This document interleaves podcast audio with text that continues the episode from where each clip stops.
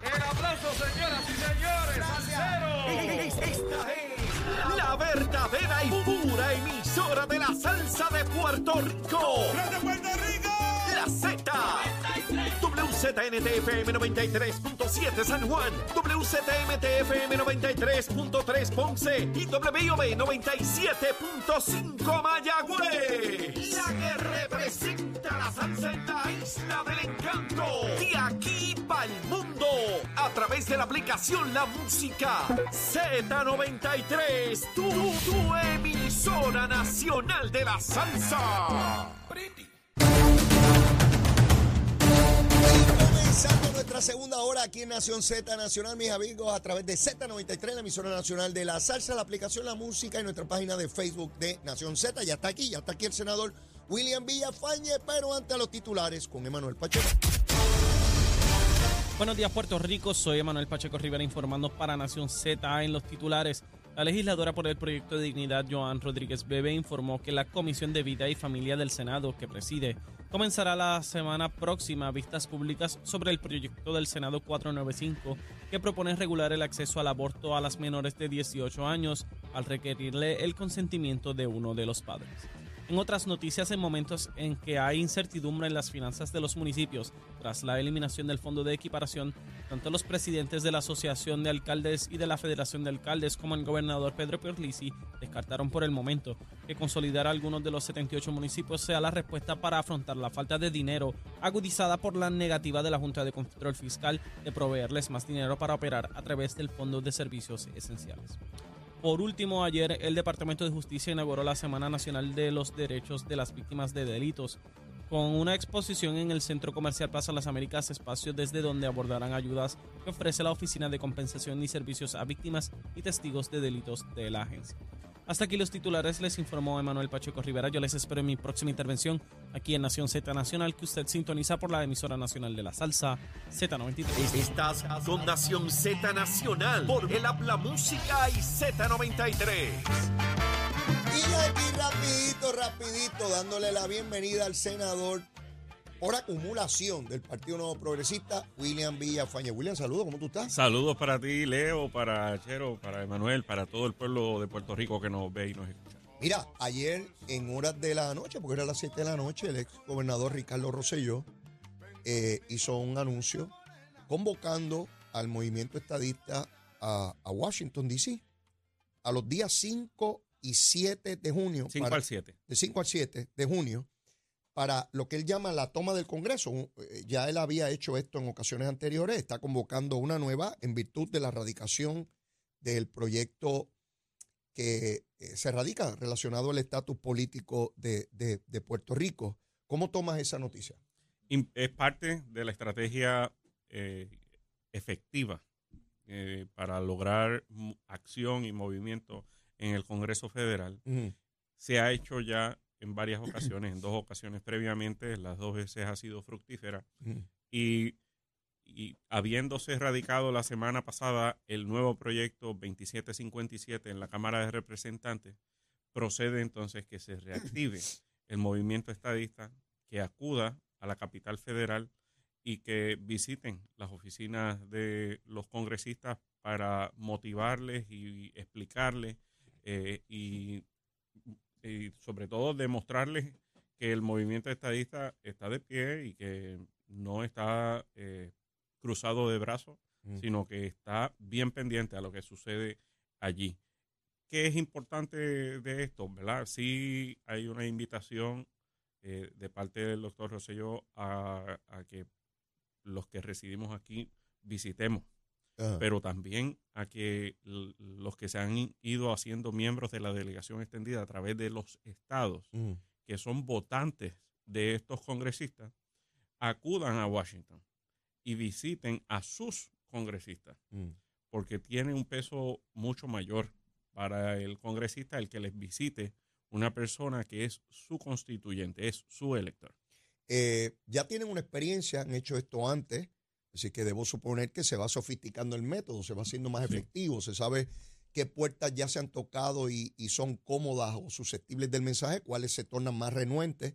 eh, particularmente aquellas relacionadas con el Partido Republicano, que es donde se, se- se enfrenta a esta situación.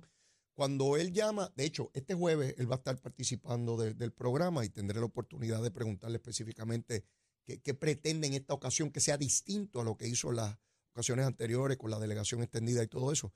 Pero debo suponer que abordarán también el Senado, porque es importante, y tú y yo hemos discutido en este programa que, que hay, que hay que ir adobando ese Senado, no, no se puede quedar uno solamente en la Cámara.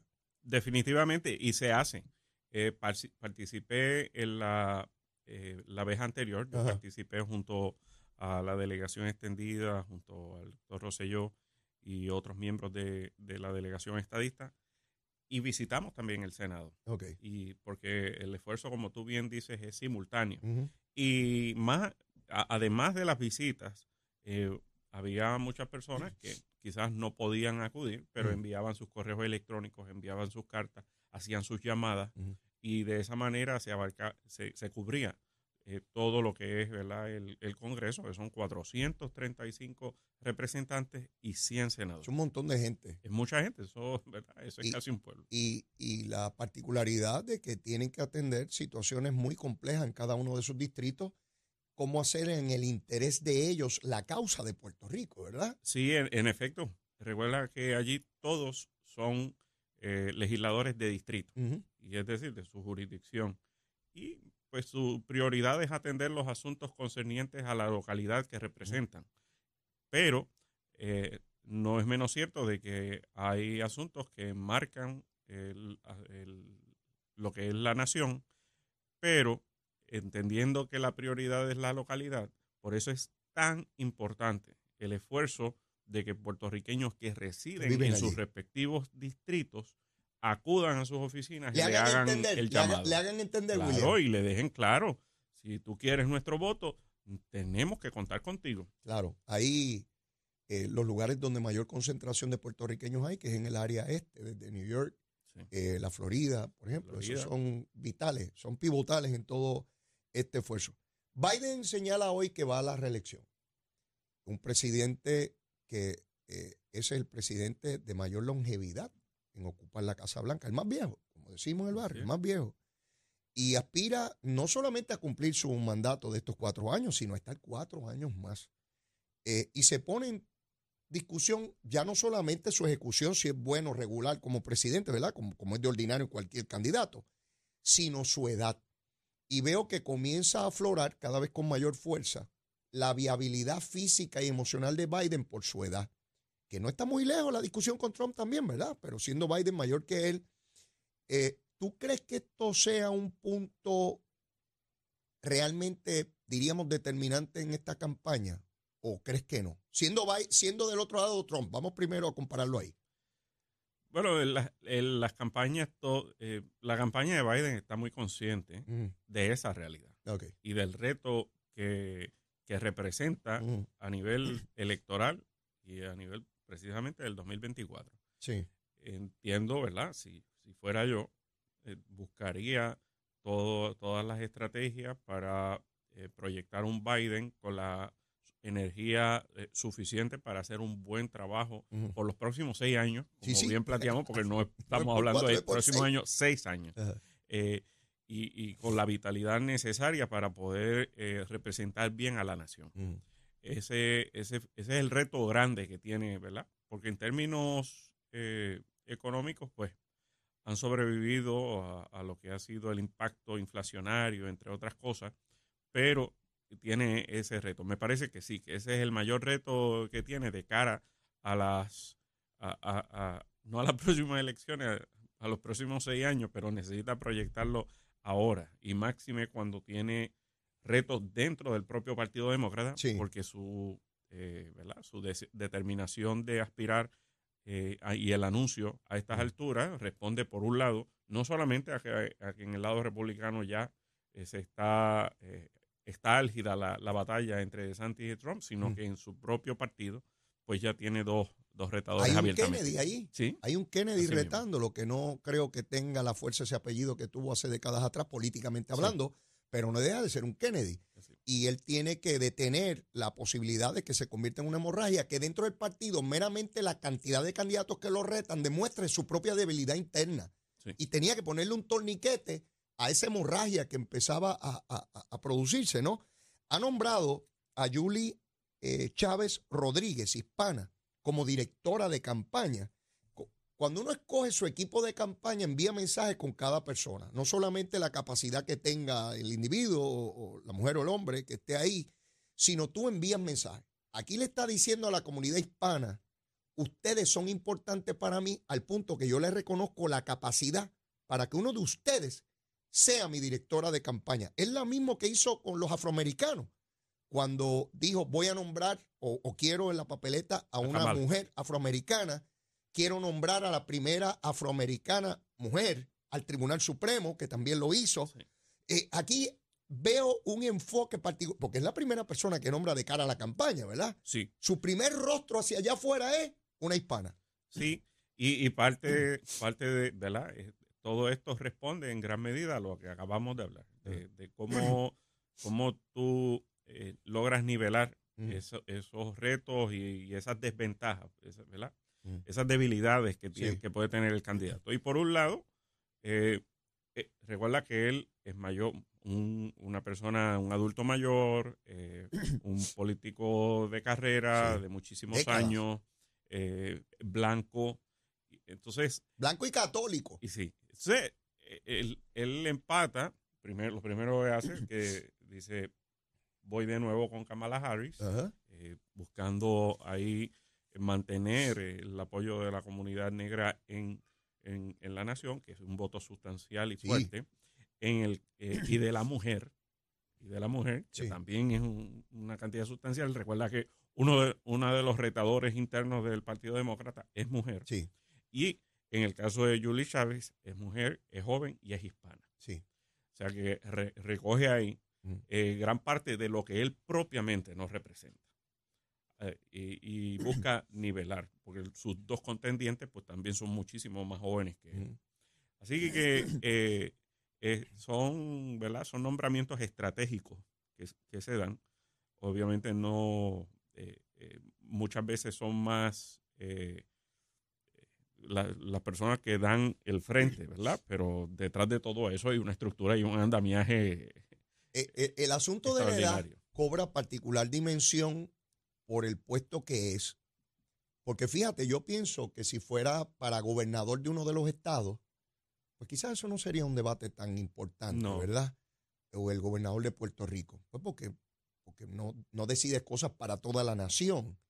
Pero cuando tú representas a una potencia, en este caso Estados Unidos, pero puede ser Inglaterra, puede ser Francia, puede ser Alemania, tú necesitas una persona que proyecte la capacidad y la fuerza para dirigir a una potencia mundial. O sea, Sí. tú tienes un ejército, el ejército más poderoso del mundo, tiene bombas nucleares.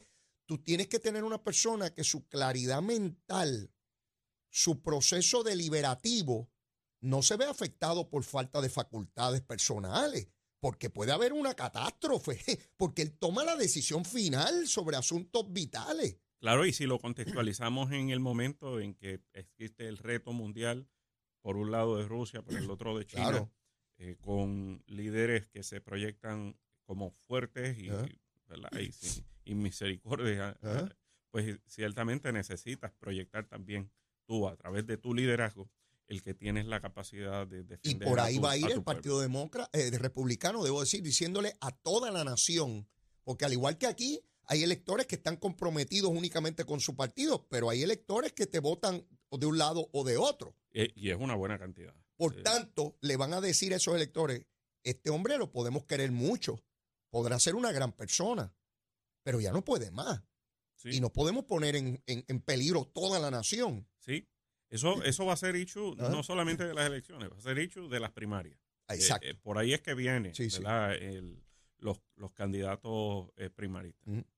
Así que nada, vamos a estar pendientes a eso. De otra parte, eh, está la discusión entre Trump y, y DeSantis. Esa me llama la atención porque parece una, una montaña rusa. De momento parece que Trump sube, pero de momento parece que baja y con relación a DeSantis igual. Lo que sí veo, primero que con el arresto de Trump y su acusación, no ocurrió la debacle que los demócratas a lo mejor anticiparon. Yo lo veo igual que antes de la acusación. Él lo está utilizando para, para, para galvanizar su, su apoyo al interior del partido. Un poco le puso un freno a DeSantis porque no puedes estar atacando a un tipo que los demócratas quieren meter preso porque tú, tú no puedes jugar para el otro equipo. Sí. Eh, así que, pero veo a DeSantis tomando unas determinaciones y hoy el periódico El Nuevo Día hace un gran trabajo reseñando las decisiones que está tomando DeSantis con relación a los inmigrantes ilegales. Diciendo que hay que meter preso a todo aquel que le dé albergue o que lleve en el carro a un inmigrante ilegal. O sea, está, está yéndose bien duro y parecería ser que lo que quiere es ponerse igual de duro ante la opinión pública de toda la nación, que, que él es igual o, o- o más bravo que Trump. ¿Tú lo ves igual o no? Sí, eh, y esto, eh, ¿verdad? Uno, siendo uno hispano y siendo, ¿verdad? Uno eh, teniendo tantos puertorriqueños que han migrado hacia la Florida, pues uno repele este tipo de determinación, pero la realidad es que se dan como, como estrategias políticas. Eh, Sí. son, son determinaciones que eh, se hacen apelando a un tipo de elector. Es el tipo de elector que pues eh, no le gusta que, que de momento el lugar donde vivía pues haya gente que, que no es de su raza, gente que no habla su idioma, no les gusta, eh, que no tenga su cultura, etcétera. Algo parecidito a lo que tenemos aquí, eh, los chauvinistas que tenemos aquí, nacionalistas, que no Sí, que les nos gusta, que, no, le, que, no le, que no le gusta que venga gente de otro lugar. que- de otros lugares. Pues algo así, es el mismo discurso. Y, y ese mismo discurso que eh, aún ese discursito también aquí apela y gana su, ¿verdad? su simpatía. Tiene sus electores. Que no se dan cuenta, no, no se dan cuenta de que es un pensamiento racista, pero, pero que en efecto lo es. Es racista aquí y es racista allá. Pero se da como una estrategia política, lamentablemente. el, el asunto de la inmigración, eh, porque algunos dirán, ah, el americano que discrimina. Pues ¿saben qué? Los dominicanos no quieren a los haitianos en su territorio y hay un serio debate legítimo sobre la inmigración ilegal haitiana a la República Dominicana. El que lleguen ciudadanos ilegales representa un serio problema. Lo que pasa es que hay que atenderlo con sensibilidad. Porque ese ser humano que arriesga su vida, que se tira al mar, que, que brinca una verja, que cruza un río, lo hace por desesperación, no por un asunto gracioso. Vienen de condiciones de pobreza extrema, de narcotráfico, de, de- de delincuencia extrema, de, de lugares donde el Estado es fallido, como Haití. ¿Y qué tú haces? ¿Le vas a poner una vez a si les entro a tiro si cruzan? No, Claro, no. claro. Pues Ahí es donde estriba ¿verdad? La, la gran diferencia. ¿no? Una cosa son los extremos, donde está el de, el, el de tratarlos a todos como criminales, eh, y está el de, el de pues, puertas abiertas para todo el mundo. Sí, sí. Porque, po- por un lado, pues dejas de ser sensible y humano para el que en, es- en efecto es un refugiado. Y, y por el otro lado, la, la política de puertas abiertas, pues ¿quiénes van a ser los primeros que van a venir? Pues los primeros que van a venir pues son aquellos que, que son buscados por la ley. ¿Verdad? Que son ex convictos y tienen pocas y la posibilidades. carga económica que representa Pues, para el Estado recipiente de esos entonces- inmigrantes. Entonces, por eso es que tiene que haber un, un balance. Pero sí se tiene que ser muy sensible y se, y se tiene que entender que gran parte de las personas que emigran, por decir la vasta mayoría, son personas que lo que lo que buscan es una mejor calidad de vida y oportunidades de poder crecer, de poder emprender, de poder aportar, Ujú. ¿verdad? Bien- No vienen a, a, hacer mal. Yo veo otra vez el elemento político más descarnado posible cuando algunos dicen deje la puerta abierta esperando que sean votantes de su partido y nada más que por eso, eh, o el que los quiere rechazar porque no serían votantes de su partido. Eso es detestable, totalmente detestable. Y uno tiene que mirar la inmigración ilegal eh, eh, en virtud de sus componentes. Hay, como tú muy bien dices, el que viene huyendo, el que viene a cometer delitos. Pero esa no es la mayoría. La mayoría son personas que la necesidad los obligó a arriesgar su vida y la de sus hijos, cruzar ese río grande con niños pequeñitos. Así mismo. A veces lanzar los niños sobre las verjas para que a ver si se salvan. Como han cogido ahí en toda esa frontera con México. Niños solitos, chiquititos, porque los padres decidieron que era mejor a ver si se salvaban allá que donde estaban, en el lugar de origen.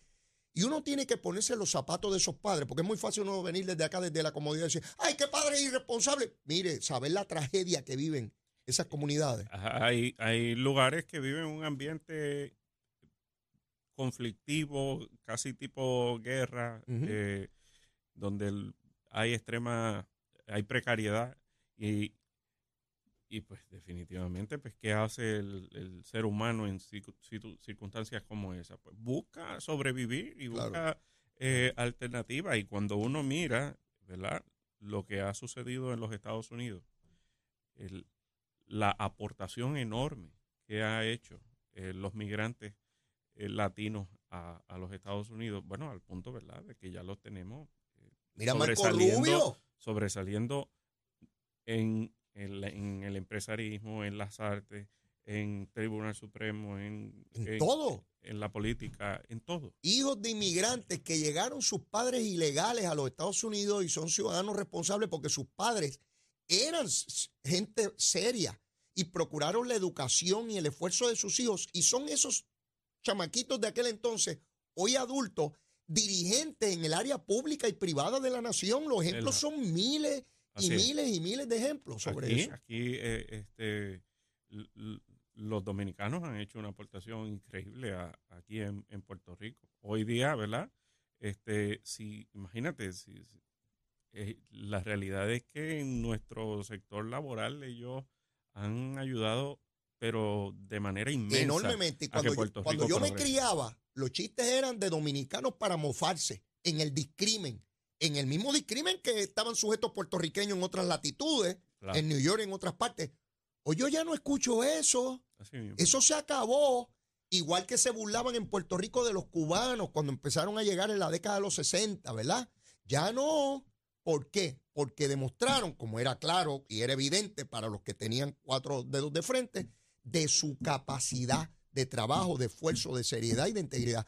Y hoy están en nuestra sociedad y es totalmente distinto a lo que era hace algunas De, décadas. de hecho, aprovecho ¿verdad? decir que soy el autor del proyecto de la Carta de Derechos del Inmigrante. ¿Así? que está pre- presentada, está eh, ¿verdad? En, ante la consideración en el Senado Qué bueno. y espero que en algún momento se apruebe. Excelente. Pues mira, no sabía ese dato. Hay que darle promoción a ese asunto para que se apruebe finalmente. Y tenemos que ir a una pausa y luego de la misma ya Chero me está haciendo así, mira, con la manita para la boca, a ver cuál es la recomendación de almuerzo. Ya ustedes saben con lo que a Chero lo va a bajar, pero mira, llévatela, Chero. Buenos días, Puerto Rico. Soy Emanuel Pacheco Rivera con la información sobre el tránsito. A esta hora de la mañana ya ha comenzado a reducir el tapón en algunas de las carreteras del área metro. Sin embargo, la autopista José de Diego se mantiene congestionada desde Bucanán hasta el área de Atorrey. En la salida hacia el Expreso Las Américas, igualmente la carretera número 12 en el cruce de la Virgencita y en Candelaria en Toa Baja. Y más adelante entre Santa Rosa y en Caparra, donde está muy ataponada a causa de un fuego más temprano en la bodega Vasca. Por otra parte, la 165 entre Cataña y Guaynabo en la intersección con la PR22, la PR5, así como algunos tramos de la 167 y la 199 en Bayamón, además la 176, 177 y la 199 en Cupey. Por otra parte, la autopista Luisa Ferrer entre Montelledra y la zona del Centro Médico de Río Piedras y más al sur en Caguas, y la 30 desde la colindancia de Juncos y Gurabo hasta la intersección con la 52 y la número 1. Ahora pasamos al informe del tiempo. El Servicio Nacional de Meteorología pronostica para hoy una mañana con tiempo generalmente bueno para toda la región. Sin embargo, en la tarde se espera el desarrollo de aguaceros por efectos locales y calor diurno que impactará el interior, el interior y sectores del norte de la isla. Estas lluvias podrían ser localmente fuertes y provocar inundaciones urbanas y de riachuelos. Las temperaturas alcanzarán los 90 grados en las zonas costeras y los bajos 80 grados en las zonas montañosas los vientos estarán del norte de 5 a 10 millas por hora. Hasta aquí el tiempo les informó Emanuel Pacheco Rivera. Yo les espero en mi próxima intervención aquí en Nación Z Nacional, que usted sintoniza por la emisora nacional de la salsa Z93.